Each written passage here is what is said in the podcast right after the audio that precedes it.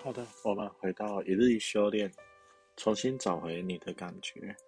许天胜医师主讲，戴宇斌执笔。十月二十五，到底是谁在叛逆？很多家长很想提出的问题是：孩子很叛逆，不爱读书，开始拒学了，我怎么办？我要如何对付很叛逆的孩子？孩子晚上不睡觉，喜欢玩网络，该怎么办？孩子会骂《三字经》，顶撞老师，我怎么办？身为家长的父母亲，必须先有一个观念：我们都只想如何解决孩子的问题。从更深的角度来看，反而是孩子透过他的问题，把父母亲带来做心理治疗。孩子心灵有创伤，可能来自父母本身，也是有心灵创伤的人。因为孩子常常因为不语症、自闭症拒绝上学，被父母亲带来医治，但其实需要被医治的应该是父母亲本人。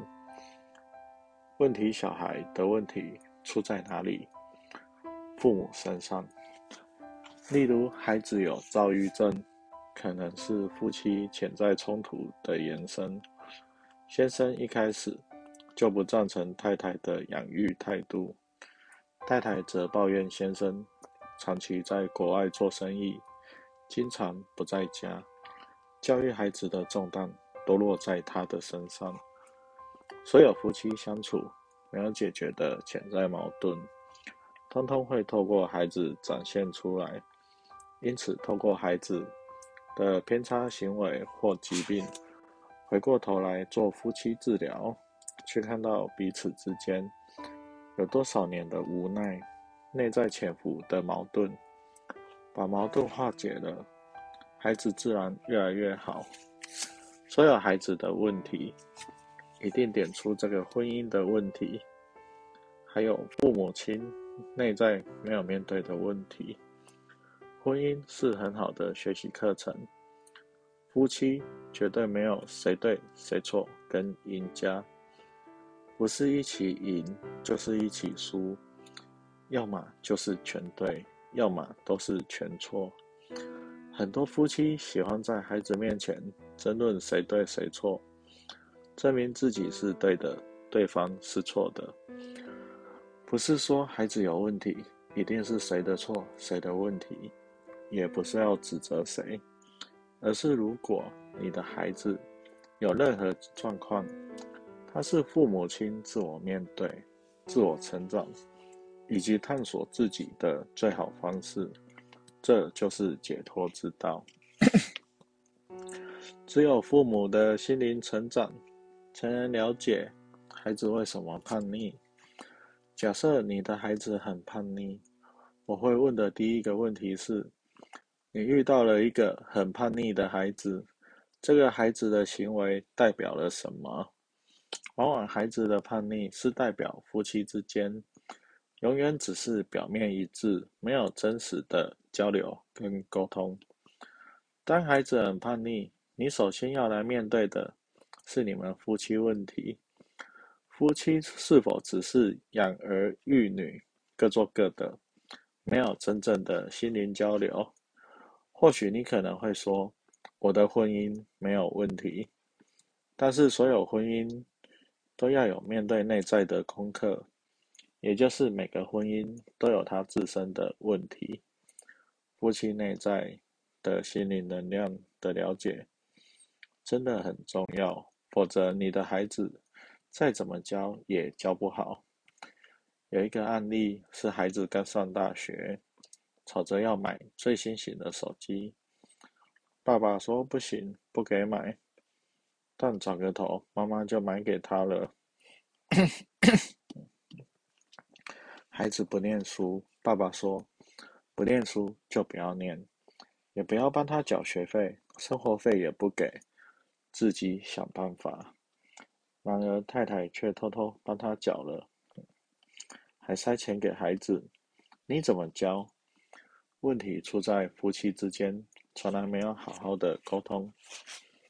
第二，当你说孩子很叛逆，我要问的是，其实想叛逆的是谁？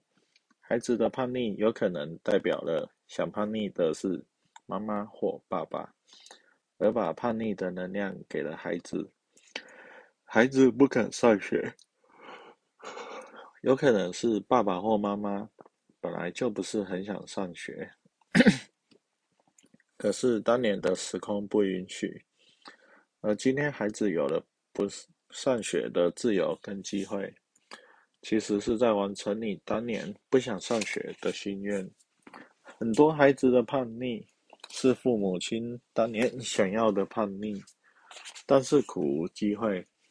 从某个潜意识的角度，孩子透过他的叛逆，在满足他自己，也在满足你。他做了其实你不敢做的事。所以，如果透过孩子的叛逆，为你自己、婚姻跟家庭。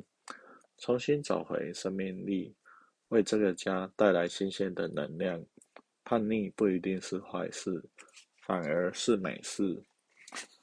要怎么处理孩子的叛逆？支持他的叛逆，有可能你对的机会比较高，这是反向做法。譬如孩子跟你说他不想念书，你马上就说好，非常好。其实念书没什么了不起。虽然我们希望你去上学，但是不想去，那就不要去。你可能心想，万一真的同意他休学，却一直都不去复学怎么办？但你不同意他不去上学，他仍然不会去。你同意他，他会回头。因此，你对的几率比较高。孩子休学几个月，甚至一年，他。自己会跟你要求再回去上学。如果硬逼拒绝症的孩子上学，用找心理医师、断网路、手机等等手段，不但解决不了问题，还会让问题更严重。你如果断他后路，软硬兼施，跟他翻脸，就没有回头路了。还有人为了不准孩子上网，几乎都要打起来。还有要勒死妈妈的情况发生，我的建议是，给他上网，无线上网，最好让他看到眼睛都瞎掉。但真的会瞎掉吗？不会。其实父母都太杞人忧天了，整天烦恼孩子，搞不好眼睛先不好的是父母本身，孩子还好端端的。我们有太多负面的恐惧、担心与焦虑。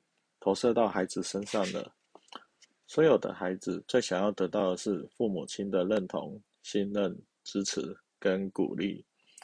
常常最重要的东西没给孩子，不重要的东西却一直塞给他们。不是说信任孩子，孩子就不会做错，而是信任他。如果他做不对了，他会学习、成长、回头。其实我们都希望父母这样对我们。可是我们都没有这样对孩子。你会说，孩子明明做错了，怎么认同他？